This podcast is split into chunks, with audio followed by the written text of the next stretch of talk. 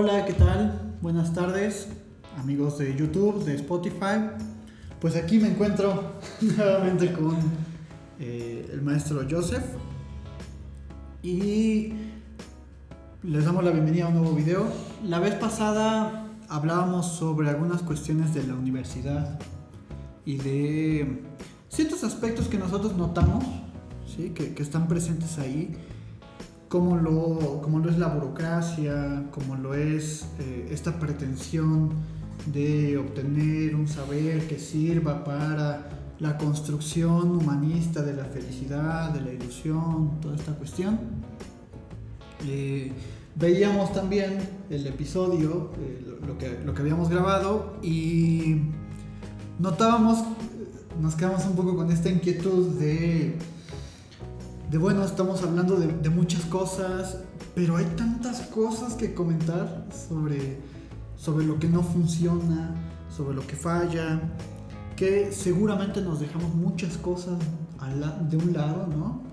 Y queríamos mostrar en un primer momento que lo que se dice o, la pretensión de este formato de podcast no es eh, establecer de una vez por todas cuál es el conocimiento verdadero ni, cuál es la verdad última de las cosas. No pretendimos, no pretendemos decir así como así son las cosas y ya, ¿no? Sino cómo, cómo vemos nosotros las cosas, que, nos interrogamos en función de eso que vemos y qué, alternativas o qué posibilidades podemos proponer eh, para, esto, ¿no? Eh, como señalaban, no, no se trata de plantear el problema en términos de los psicoanalistas.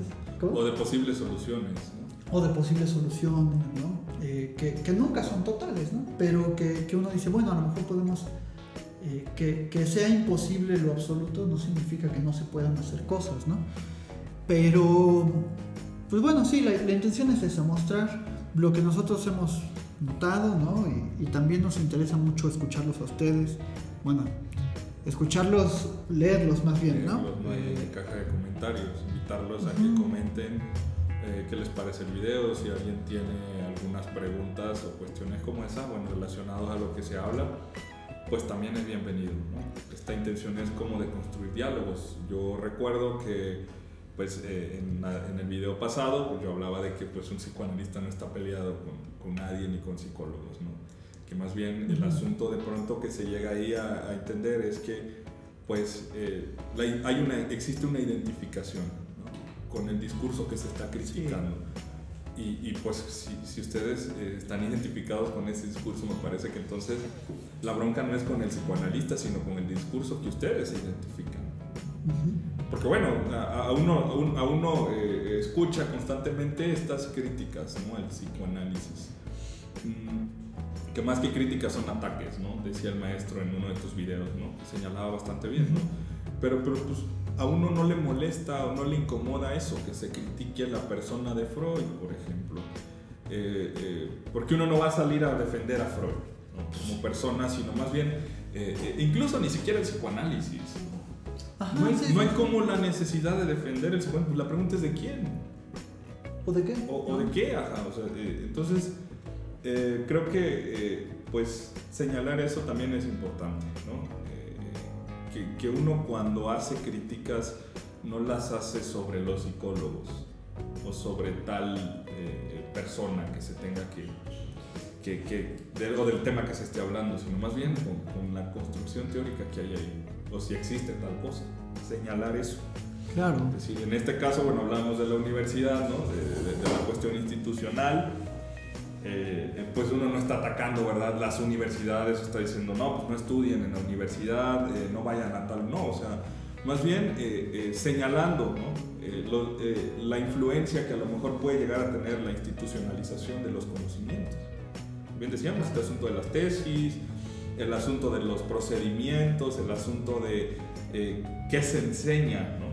Esa es una pregunta también que valdría la pena hacerse, ¿no? ¿Qué se enseña en la universidad? Incluso me hiciste recordar un texto de Freud en el que habla sobre esta ilusión personal que él tenía porque el psicoanálisis formara parte de las universidades, ¿no? O sea, que, que en las universidades enseñar el psicoanálisis era una de las pues, de, de, lo que Freud soñaba, ¿no? Pero, pero él siempre tenía también muy en claro que sí quería que el psicoanálisis estuviera en las universidades, pero también decía, no si eso significa perder lo valioso de su discurso. O sea, no si eso significa, eh, pues lo que vemos actualmente. O sea, gente que dice, bueno, tomo un diplomado de psicoanálisis en tal universidad, salgo con mi diploma, ya soy, ya soy psicoanalista, cuando Freud dice, más bien hay que, hay que trabajar en función de cierto posicionamiento discursivo para esto. O sea, y, y que no significa que sea el mejor posicionamiento discursivo, el, el, bueno, todos los demás nos sirven. Significa que es una posibilidad más de, de habitar el discurso, de, de, habitar los problemas que nos atañen, la vida, la muerte, el amor, el saber, la ciencia, eh, el conocimiento, la experiencia etcétera. clínica. ¿no? La experiencia clínica, sobre todo. ¿no? Yo, yo siempre comparto mucho con el maestro José Juan, que me comentaba en algún momento que dice, pues a mí me importa lo que, lo que piensen eh, no, los, no los colegas, ¿no? sino a mí, a mí me importa lo que estoy haciendo en la clínica. Sí. Eh, y en ese sentido también aquí en el canal ya, ya hay un video de, de eso que subí la semana antepasada que en el que hablaba de esto, ¿no? Los estereotipos que se tienen del psicoanalista y cómo nos critican a veces por, por esta cuestión de ser arrogantes o el defender a, a un ídolo, pues que cuando, cuando el, el, psicoanalista no tendría que ser eso, ¿no? He Pero escuchado... hay sí lo son así. el problema es, es que hay, hay... que por uno nos se incluye en la totalidad, ¿no? Pero eso es muy curioso porque yo veo otras disciplinas como la medicina, por ejemplo. Y si un médico hace un mal trabajo, no lo llaman médico. Dicen, ah, este es un estafador, es un charlatán. Pero si un psicoanalista hace eso, entonces ese charlatán, ese, ese en particular no es el charlatán, el charlatán son todos. Todos. Y dices, espérate, o sea, eh, en, la, en, medicina hay, hay, gente que practica mal su, su disciplina, así como en el psicoanálisis también hay gente que hace otras cosas en nombre de su disciplina, ¿no? Y que también eso es una, una preocupación que nosotros tenemos, ¿no? O sea, no se trata aquí de, de, defender un dogma ni nada por el estilo, por eso siempre les comentamos que nos dejen su, su comentario, su duda, eh, qué piensan ustedes. No tenemos que estar de acuerdo, ¿no? O sea, se vale no estar de acuerdo. Siempre, obvio, recalco que con, pues con el respeto que merecemos, ¿no? Eh, tanto, tanto nosotros como el que merecen ustedes, ¿no? Pero, pero bueno, eh, era, era, importante señalar eso de, del podcast ya, ya de entrada, ¿no? Entonces ahora sí, ¿no? eh, Sí. Hablábamos de ciertas cuestiones de la, de la universidad, como la, la, burocracia, esta pretensión de un conocimiento universal, eh, la, la, idealización del saber, ¿no? y, y, de cierta ilusión de progreso y de por fin alcanzar la felicidad humana y todo este tipo de cosas, y cómo el psicoanálisis viene a mostrar, viene a ser un, un discurso disruptivo, ¿no?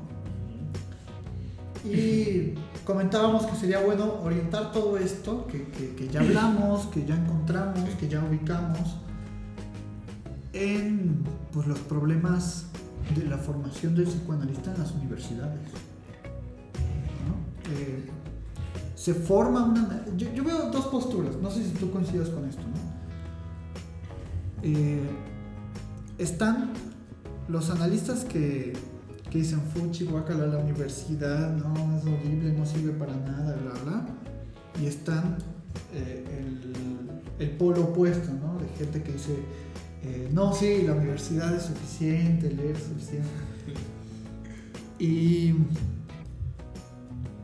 pues yo creo que ninguna de esas posturas, pues yo creo que ambas posturas son criticables, ¿no? No sé qué piensas.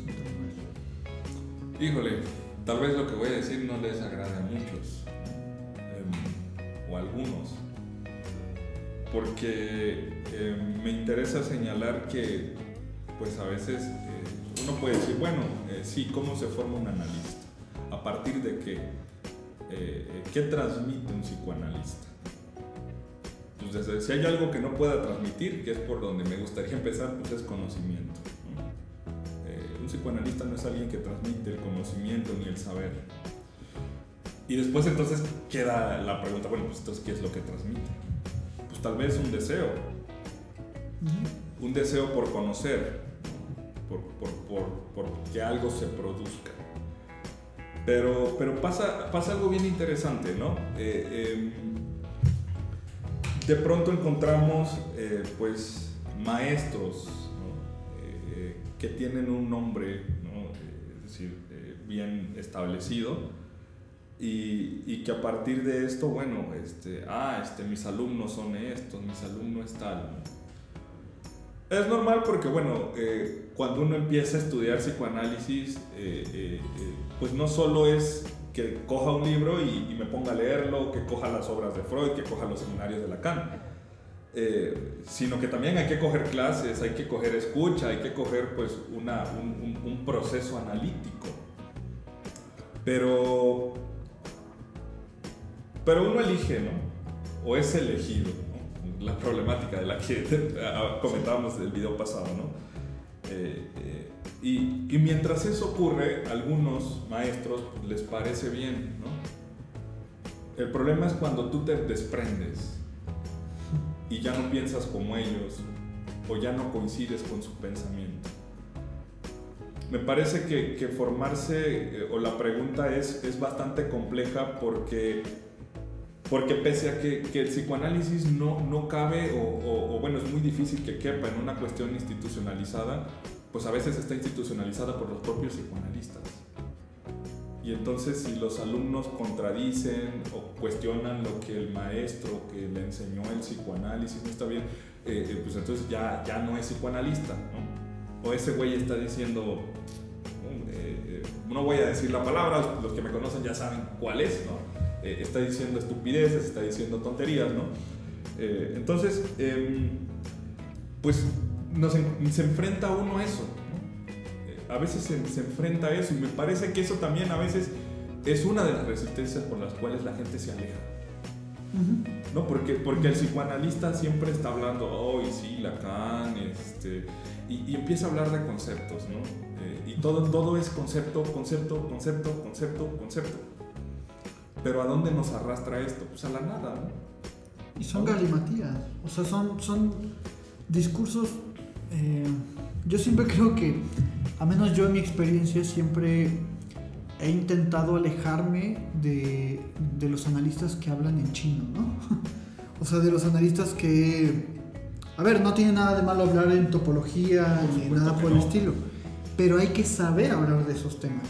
O sea, si tú tomas un tema como la topología y empiezas, ah, sí, es que mira, lo real, y quién sabe qué cosa. Yo digo, es que a mí explícame qué quieres decir.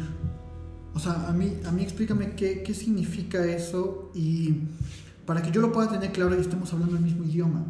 Y que eso llegue además a un punto, ¿no? O sea, se nos olvida que estamos hablando de teoría y la teoría tiene que tener coherencia y cohesión, ¿no? Eh, y a veces yo veo que predomina más, y eso sí es algo que me preocupa dentro del psicoanálisis, eh, me preocupa mucho la cuestión de que lo que gira en torno es el reconocimiento. Todo gira en torno al reconocimiento, al yo sí sé, al otro no sabe, al otro no tiene un buen trabajo. O a las instituciones, ¿no? O, a las instituciones. ¿Con quiénes te formaste? Sí. O eres así porque te formaste con tal persona. O tú no eres psicoanalista porque no te analizaste con tal que son los haters, ¿no? Sí, o sea, es decir, eh, no hay una escuela, no hay un edificio como tal donde tú vayas a estudiar psicoanálisis, pero es que no es necesario que lo, que lo haya, ¿no? sino que hay señalamientos que institucionalizan eso. Y entonces, eh, eh, o sea, la bronca es esa. Mi pregunta es, o, este comentario va enfocado a que, pues en, en, México, como en muchos otros países, ¿no? pues eh, se tienen esos riesgos, ¿no? cuando uno pretende formarse como analista, como psicoanalista, pues se enfrenta a esos riesgos, ¿no? Uno pues puede ser a la vulgarización. De que pues eh, si leo psicoanálisis sin, sin, el paso por un cuestionamiento, por ser interpelado por el otro, ¿no? Eh, eh, pues yo me la paso hablando de cosas que después del psicoanálisis me paso a la filosofía y luego hablo de Heidegger y luego me voy con Lacan y luego regreso a Freud, entonces que no está mal, pero como bien lo decías, o sea, pues tiene que haber como tal pues, pues una lectura y una construcción que, que, que haga verse como una apropiación de eso que dicen los autores y no estar hablando de todo el tiempo del concepto, del concepto y del concepto. Y por otro lado, pues tenemos este, los que jalan con tal persona, los que son de este lado, los que son por allá. Y además, ¿no? Y además de eso, pues eh, que tú dependas del reconocimiento de ese sujeto que está coordinando tal grupo. Ah, no, pues vete con los buenos, es que ellos son los malos. Ah, no, este, fórmate con nosotros, pertenece a tal lugar, a tal grupo, a tal escuela. Yo no voy a decir nombres. No, no, pues no es la intención de decir nombres, pero pues pasa, ¿no? Pero sí, eh, a mí, a mí en, la, en, mi, experiencia personal me pasó, ¿no? Yo me, yo me formé con, con mis maestros eh, Luis Ernesto Carvajal, a quien espero tener algún día acá, a Alejandro Carrillo, que ya lo tuvimos por acá, a José Juan Roldán, que ya lo tuvimos por acá, y que son maestros que yo siempre admiré muchísimo y que, y que hicieron que yo, que yo quisiera también entrar. María Esther, ¿no? Eh, Mandamos un saludo a María Esther. Sí, sí, a sí, Juan, a Luis y a Alejandro también. Estaría buenísimo traerse, traerse a María Esther. Eh, a lo mejor por Zoom o algo, ¿no? Pero creo que tiene muchas cosas muy valiosas. A James, James Ferrarías, este, pues yo me formé dentro de, ese, dentro de ese colectivo, o al menos ahí empecé.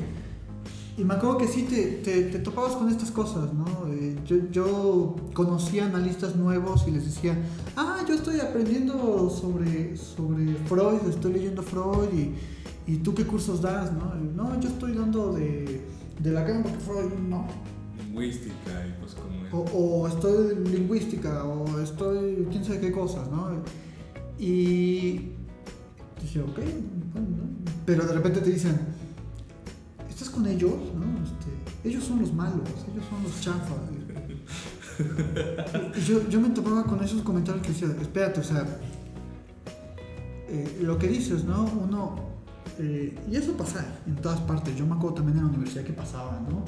O sea, uno es inteligente hasta el momento en el que estás en desacuerdo, ¿no? Cuando estás en desacuerdo pasas de ser el inteligente a ser el estúpido, ¿no? Y bueno, pues es algo que, con lo que hay que, que luchar, o sea, eh, pero creo que lo importante es la posibilidad de, construir un camino,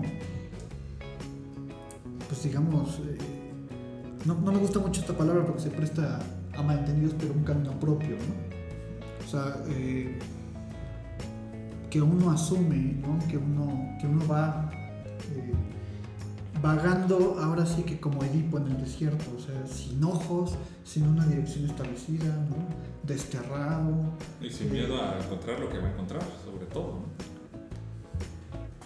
A lo mejor hasta con miedo, ¿no? con, con, ciertas prevención, precauciones, advertido, ¿no? Sería la palabra quizá correcta. Advertido de que vas a encontrar cosas que ni siquiera te imaginas, ¿no? Y que no siempre son maravillosas. Y es que el problema de cuando digo propio es que suena como este discurso humanista de mi camino, ¿no? el que yo decido. ¿no? Eh, el que yo decido. No, no. sí, sí, pues eh, señalas eh, algo bien interesante porque pues es inevitable no preguntarse, ¿no? ¿Cuál es el sentido de una teoría? ¿Cuál es el sentido? ¿no? a mí me pasó algo similar con, cuando era universitario pues eh, yo recuerdo que nos conocimos en un seminario sobre la interpretación de los sueños, eh, con, con, ciertos maestros, ¿no? Y, y, una de las preguntas que yo me hacía era eso, ¿no? ¿Quién tiene la razón? ¿Quién tiene la verdad? Porque bueno, en la universidad había psicoanalistas que no eran psicoanalistas, pero que se vendían como psicoanalistas. Y había alguien que nunca dijo, ¿no? O que pocas veces hacía insistencia en decir que es psicoanalista, pero que cuando lo escuchabas tú sabías muy bien que ese sujeto o ese maestro pues, no era como los demás. Es decir, eh, eh, pues no era antropología de lo que hablaba, no era psicología de lo que hablaba, hablaba de otra cosa. Pero que cuando tú escuchabas a ese maestro, leías un texto de Freud y escuchabas a otro maestro, el discurso coincidía en algo. Es decir, había como un hilo bien interesante ahí. Al mismo tiempo de que había diferencias. Y al mismo tiempo sus, sus, particularidades, ¿no? sus posiciones bien, bien, bien, bien señaladas. Es decir, ¿qué estoy queriendo decir? Que pues no, no es como una cuestión repetitiva lo que el psicoanalista tiene que hacer. No es un, eh, un portavoz de Freud como tal en el sentido de que voy a decir lo que dice en el libro de Freud, sino que hay una apropiación del discurso de Freud también. Hay un trabajo por ahí.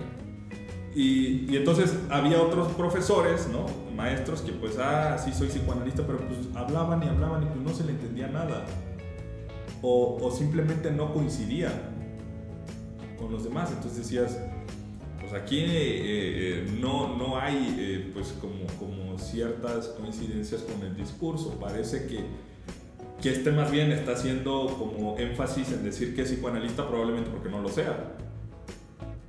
Probablemente porque pues no está mostrando lo que el psicoanálisis pretende mostrar. Es decir, había más bien un proceso de enseñanza, aprendizaje, como un psicoanálisis llevado a, pues, psicologizado al, proceso educativo, eh, es decir, institucionalizado precisamente. Y entonces se decía eh, eh, que era psicoanalista porque había estudiado con tal persona, porque, había, porque venía de tal escuela, ¿no? Sí. Pero, pero pues es que ese no es el camino, ¿no? Es, que, es que el psicoanálisis no se aprende en una escuela. Eso, eso es pensar, o, eso sería como pensar que uno va a la universidad a adquirir conocimiento. Y no necesariamente se va eso a la universidad. Como no necesariamente el psicoanálisis se aprende nada más porque fue tu maestro tal persona. Yo creo que si dices algo muy importante, o sea, entiendo esto de que uno no lo encuentra en la universidad, nuevamente creo que hablamos de la universidad como discurso, no como institución, ¿no? Es decir, yo por ejemplo, eh, el psicoanálisis me lo topé en la universidad, ¿no? O sea, con el, con el doctor Luis Carvajal, ¿no? O sea, nos dio una materia de psicoanálisis y a mí me encantó, ¿no? Y entonces empecé a, querer estudiar esto, ¿no? Pero, pero era un discurso, sí, complicado de, encontrar en, en una institución en donde siempre hay este, esta preocupación por alcanzar un saber que sirva, que, que transforme eh, moralmente a la gente, ¿no? Eh, lo que George Canguilhem decía como la formación del psicólogo como alguien útil, ¿no? Como un instrumento de la demanda social, ¿no? Como un objeto, ¿no? Como Para la sociedad incluso como un objeto eh, que responde a cierta demanda, que responde a cierta lógica y además a ciertos entrecruzamientos de poder. ¿no? Porque es, interesante ver cómo... Eh, pues ya hablaba, la, vez pasada hablaba de que en algunas clases sobre entrevistas, sí. se me decía, este, ¿y qué, qué, debo hacer con el paciente? ¿Qué debo hacer con el Pero también veía mucho el miedo de, de los alumnos de, ¿y si un paciente me dice que se quiere suicidar? Sí, es la, muestra más evidente de que no se puede alcanzarlo todo. Dices, es que, ¿qué, es lo que quieres responderle? ¿Qué es lo que quieres hacer? O sea, eh, sí, ok, ninguno, ninguno de aquí quiere que pase eso, ¿no? Pero, ¿qué, vas a hacer? O sea, ¿qué, cómo lo estás pensando, no? Eh, ¿por, qué, por, qué lo, ¿Por qué ahora sí que, reaccionan como, como una telenovela, ¿no? me dijo, pues es que uno escucha eso en la clínica. O sea, veces pensamos que en la clínica llegan eh, con color rosa, ¿no? Que te van a hablar de cosas bonitas. Ajá, mira lo bonito que me va. Pues no, vienen hablando de todo lo, terrible, ¿no? De lo que no hablan en otros lugares, ¿no? Em, y decías algo importante que me gustaría ahora así como, como ir introduciendo el, meollo del tema, ¿no? Sobre la formación del analista. O sea, ¿qué es lo que lo forma, no? Porque actualmente se ve esto, de que si tú vas a tal universidad y tomas un diplomado y te tomas tu fotito con tu diplomado, eh, pues ya eres un psicoanalista hecho y derecho. O está, actualmente está una tendencia muy fuerte en desprestigiar el propio análisis. O cómo ser un influencer, ¿no? El psicoanálisis. sí, es que, es que, es que son, son, son, cosas que, que, es importante que se señalen, ¿no? Y que están ocurriendo. Es decir, eh, que no podemos dejar a, desapercibidas porque están ocurriendo, ¿no? Eh, pues respecto a eso, me parece que, em, que pues también está la pregunta de por qué alguien querría estar en ese lugar incómodo, escuchando pues todo el desperdicio, toda esta basura, todo lo malo. Me parece que esa es la primera pregunta que tiene que aparecer cuando uno dice, quiero volverme psicoanalista, quiero ser psicoanalista. Porque quieres estar en un lugar, un lugar incómodo como el del psicoanalista.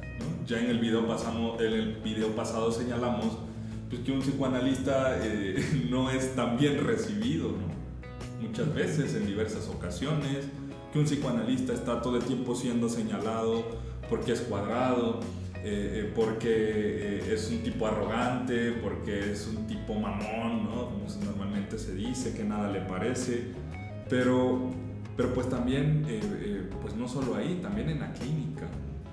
Es un tipo que pues irrita, es irritable de pronto, pues eh, que te dice tienes que estar a las 12, ¿no? Y si estás llegando 5 minutos tarde y págame y te vas porque no llegaste a la sesión, ¿qué está cuestionando al paciente? ¿Sí? Es decir, em, eh, o que en, otras ocasiones pues no le queda de otra más que escuchar, Y entonces se vuelve una figura odiada, ¿no? Una, una figura eh, que, que, está constantemente siendo ahí como pues eh, podríamos decirlo quizá eh, eh, vista como desagradable. Y si hablamos del aspecto familiar, es otra situación, ¿no? es, es, un choque con las ideologías familiares, morales, en algunos casos, no voy a decir que todos. y, y está también otra posición donde pues como si uno lo supiera todo, ¿no? Sales con los amigos y piensan que todo el tiempo estás como ahí. Ya me estás psicoanalizando, ¿no? Eh, eh, o el, eh, tú que eres ah, psicoanalista, ¿no? Dime por qué no soy exitoso, por qué me va como me va. Entonces... Aparte te lo preguntan a ti, ¿no? ¿Y yo qué sé? no, ya dices, no, no es un lugar como, como tan, tan padre como se cree o se pretende. ¿no? Entonces, em, pues ¿por qué, por, qué, ¿por qué querer estar en ese lugar? Sí, y creo que esto es importante porque, digo, ahorita lo dije un poco de broma, ¿no? O sea, eh, a mí sí me ha pasado que vas a una fiesta o algo y te dicen, este, ah, ¿tú eres psicoanalista? Pues, eh, mira, fíjate que tengo una pareja y, bla, contar. ¿Y cómo le hago, no? Para, para que mi relación funcione. Toma una tarjeta, lo primero que tiene que hacer es leer la cita, ¿no? digo, yo, yo soy muy honesto con eso, ¿no? Y digo, no lo sé. O sea, bueno, a ver, estamos en un contexto de una fiesta, ¿no? O sea, pero, pero yo a, ese, a esa persona le dije, pues no lo sé. Si yo fuera exitoso y fuera eh, perfecto, te, te, diría. Si yo supiera cuál es la respuesta, créeme que te lo diría, no es mala onda, ¿no? La cuestión es que tal discurso que dé cuenta de la perfección no se puede. O sea, eh, tomo como ejemplo Borges con el cuento del Aleph. El Aleph es este instrumento a través del cual uno puede ver ¿no? el conocimiento total y absoluto de todo, ¿no? tu propia muerte, la muerte de los demás, tu pasado, el pasado de los todo al mismo tiempo, ¿no? Y, me gusta mucho el planteamiento de Borges porque es, imaginemos que podemos acceder a eso, ¿no? A la totalidad. ¿No tendrías palabras? O sea, ahora, ahora la bronca o el problema va a ser, ¿cómo lo, cómo lo digo? ¿Cómo digo lo que acabo de ver? ¿Cómo lo pongo en palabras? Pues porque no es posible. Entonces, eh, creo que el psicoanálisis nos enseña a romper certezas y a romper eh, sentidos y a romper las cosas que decimos que funcionan, ¿no? Eh, para colocar dudas. Por eso es un lugar tan, tan incómodo y tan molesto a veces. O sea, yo creo que siempre hay que desconfiar de estas personas que dicen, yo quiero ser psicoanalista, ¿no? Eh, pero, pero lo que dices, o sea, ¿por qué quieres ocupar una posición en donde escuchas, eh, pues, toda clase de cosas? Tragedias. Tragedias que a veces son horribles. ¿Por qué quieres escuchar eso? ¿Y qué quieres hacer con eso? ¿Y qué vas a hacer cuando te identifiques con eso?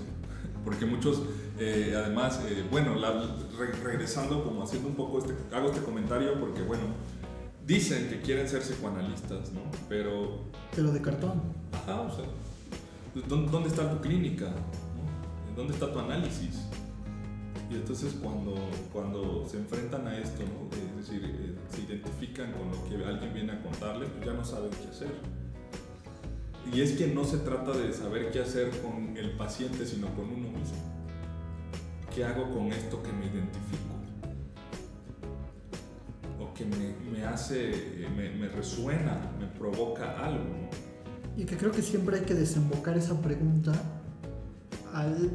Puedo, puedo decir que sé muchas cosas, pero, siempre hay que desembocarlo al... no sé. O sea, al final no sé. Es decir, no hay una garantía no hay algo, no hay una certeza que me dé garantía de las cosas, o sea, eh, al final no lo sabes, ¿no? Al final creo que uno se forma, lee, estudia para estar frente a un paciente y no saber qué le pasa, ¿no? Y no saber nada y estar a la expectativa de lo que uno escucha. Pero además, eh, pues bueno, nuestros maestros que tenemos en común, creo que proponían esta cuestión de lo que hace a un psicoanalista. Psicoanalista es pues sí, la teoría ¿no? tiene un lugar, la supervisión de casos tiene otro lugar, pero también, eh, como también algo muy importante que se está perdiendo, tu propio análisis.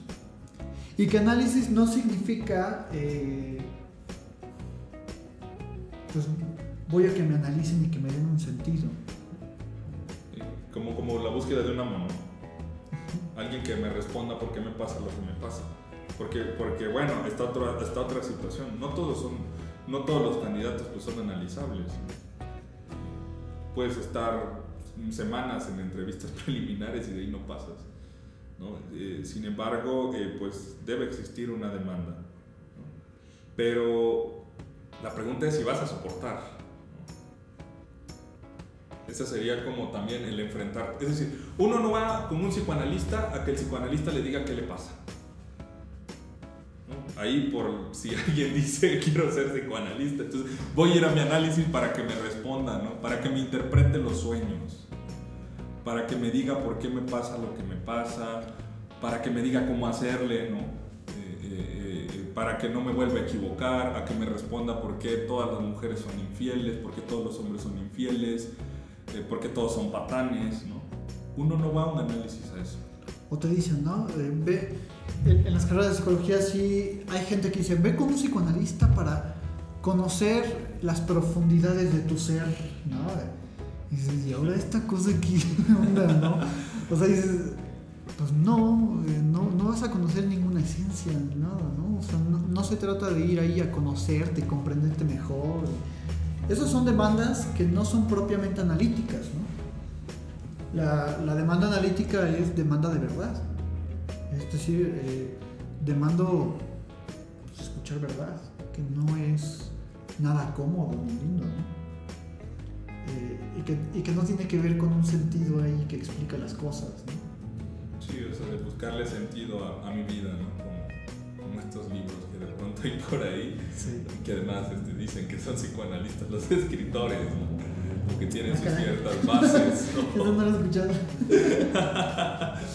es, que, es que bueno. Eh, Pero sí, seguramente. Encontramos, eh, eh, pues, como, como lo señalábamos en el video pasado, ¿no? Ahora todo lo, está basado en el psicoanálisis, pero ya cuando, cuando ves verdaderamente qué es lo que se dice, pues es otra cosa, menos psicoanálisis.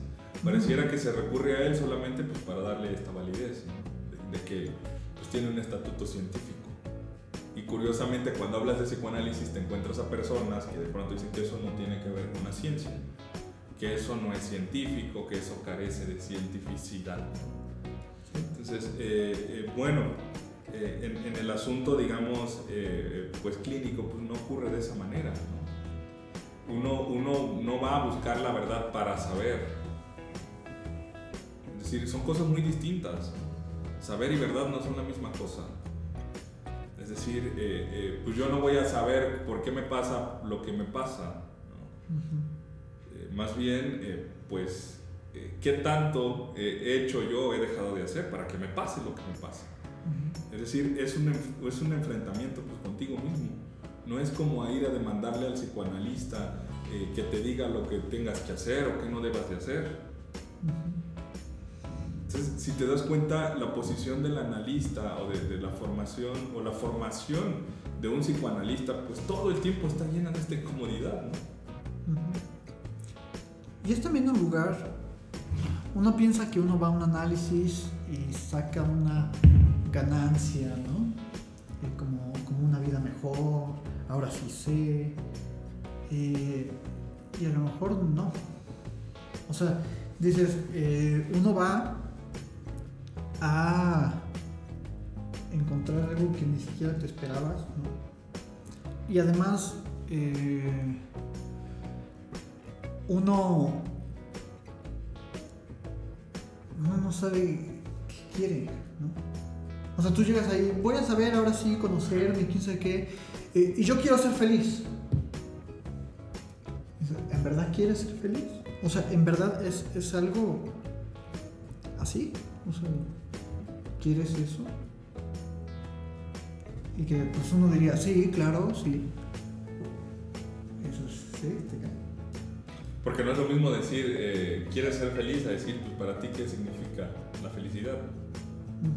No, por ejemplo, empezando con eso, pues ya, ya el sujeto entonces ya no sabe qué, qué, qué carajos quiere. Porque vamos a lo mismo, ¿no? Decir que uno quiere ser feliz es una tarea muy humanista, ¿no? Como eh, voy a alcanzar al final de todos los tropiezos y de todo lo que me da una felicidad que, que vale la pena, ¿no? Plena, plena, en la que voy a gozar ahora sí. Y no. Pues sí, pues es que, eh, eh, o sea, pues em, me parece que es necesario comentar todo esto porque pues de pronto se llega a confundir la figura del psicoanalista como un sinónimo del psicólogo. Y entonces de pronto tenemos personas que es, que mi, es que mi psicólogo no me dice nada, es que mi psicoanalista no me dice nada, se queda callado no me responde. No habla, no dice nada, no me muestra ningún, ningún gesto. Que también hay un problema, porque pues yo también sí estoy un, poco mucho en contra de, analistas que, se identifican mucho con esta imagen del analista callado, ¿no? que, está así todo el tiempo, ¿no? o sea, dices,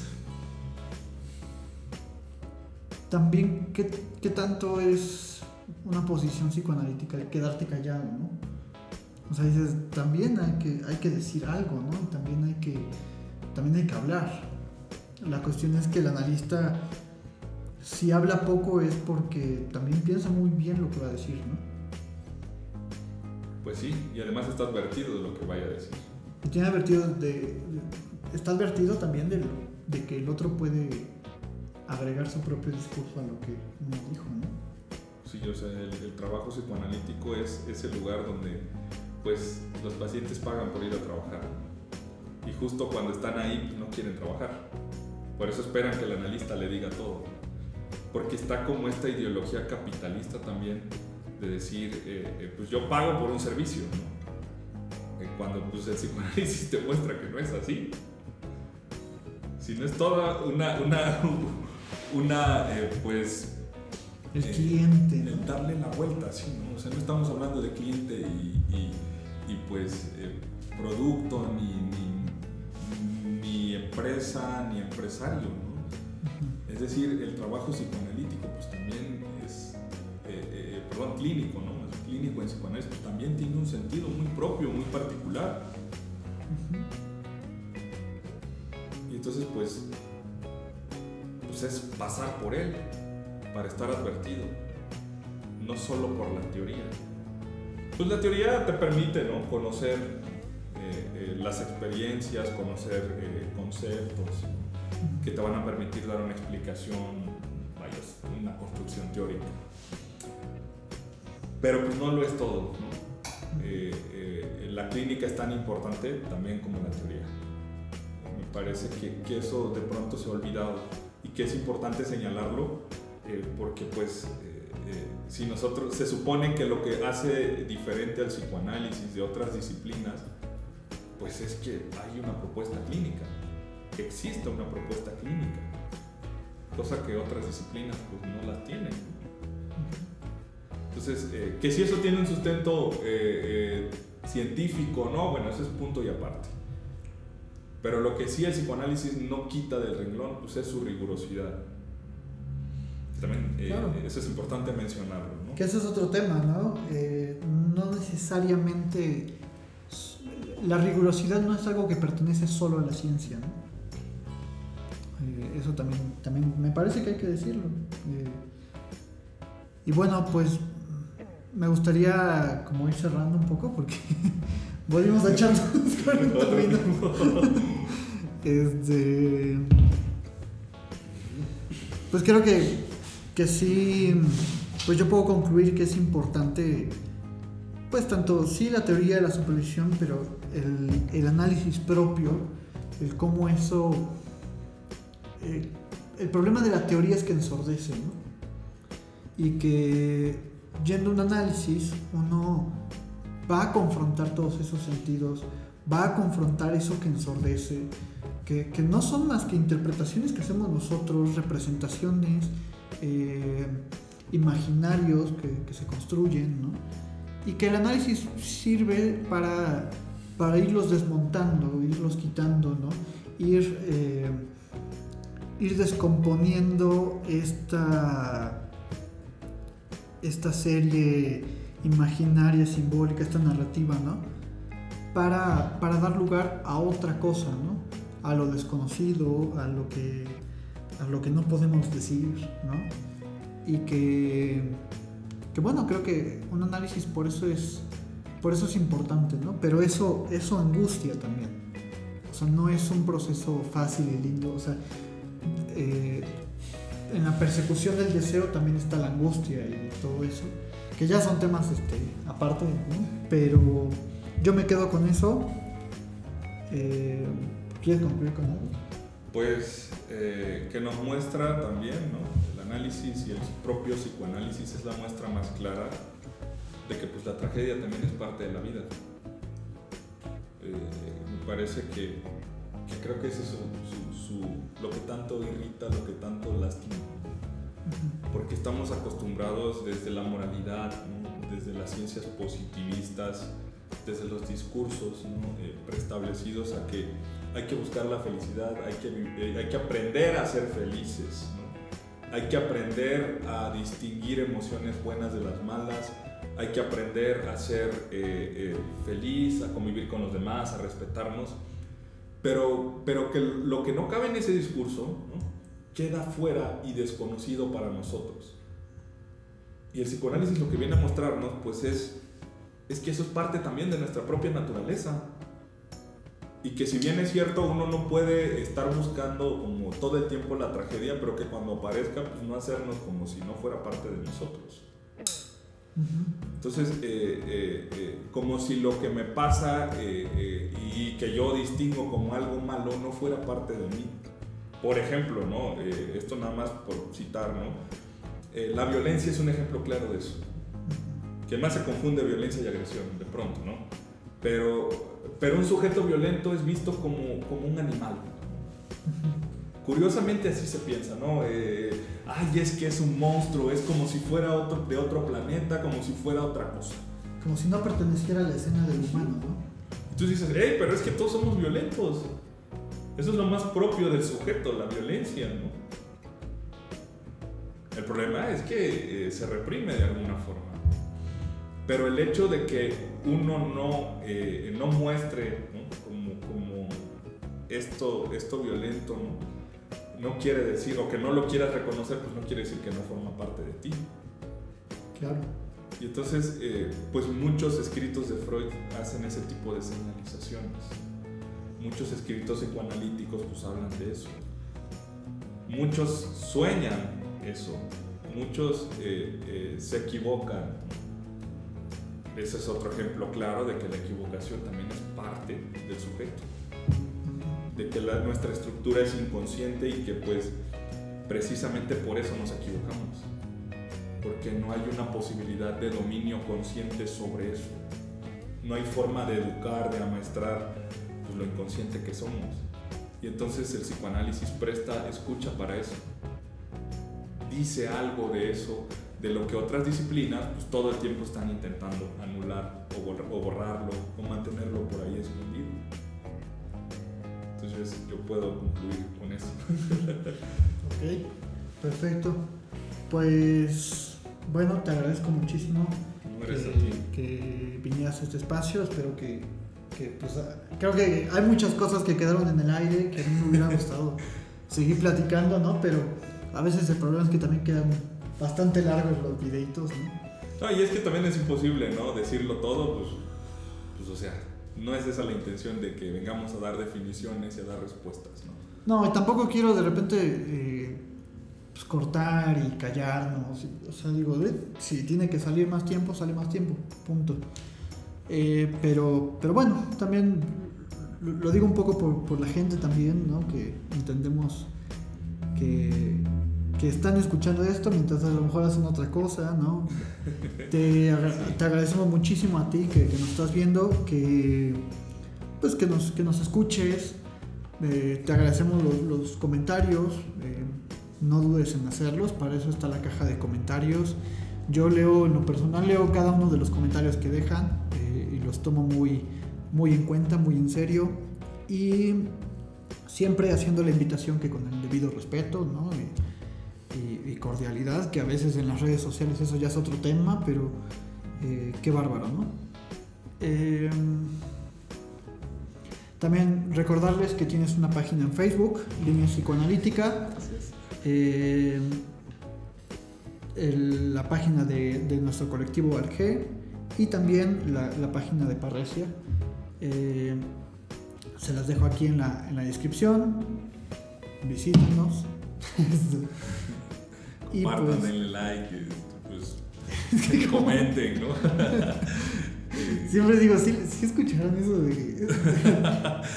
pues es muy repetitivo, ¿no? Eh, ya todos los canales de YouTube no se te olvide suscribirte a la campanita y, darle like, compartir, ¿no? Para llegar a más gente. Que luego me da risa porque me gustó mucho el video y yo, ah, qué padre, te suscribiste. No. está bien. Está bien, hagan lo que quieran, ¿no? Pero, pues bueno, eh, siempre es bueno que nos hagan saber eh, si les gustó el video, o sea, la campanita también es una forma de hacerle más cómodo pues digamos, eh, cuando sale un capítulo, si lo quieren ver, ¿no? Eh, siempre está la, invitación, siempre está el espacio, aquí tienen su espacio y pues... Sí, recordarles también que pues hay, hay espacios tanto para la... Eh, pues, compartimos de pronto este, pues, algún seminario, ¿no? Este, se están haciendo cosas, ¿no? Se trabaja no solo en, en, aspectos muy particulares, no solo nos dedicamos a hacer videos, ¿no? También eh, eh, tenemos consultorios, ¿no? hay, hay, espacio para la escucha, para el trabajo, eh, hay, hay, textos donde se publican, donde publican otros colegas, hay seminarios que de pronto otros colectivos como nosotros hacemos. Y, y bueno, pues la, la, la, invitación es esa, que, que pues hagamos lazo, que, que nos escriban, que, que, comenten y que nos contacten si, si es que es necesario o, o, si así lo desean para efectos de, de digamos, de, de trabajo. Y que es una invitación. No, es obligatorio, ¿no? Es que, ah, ya van a empezar con su religión, ¿no? No, es una invitación con todo cariño, con todo precio. Eh, y pues bueno, ya, no, no alargamos más esto. Nos vemos la siguiente semana. Muchas gracias. Gracias, Javier. Gracias a la audiencia.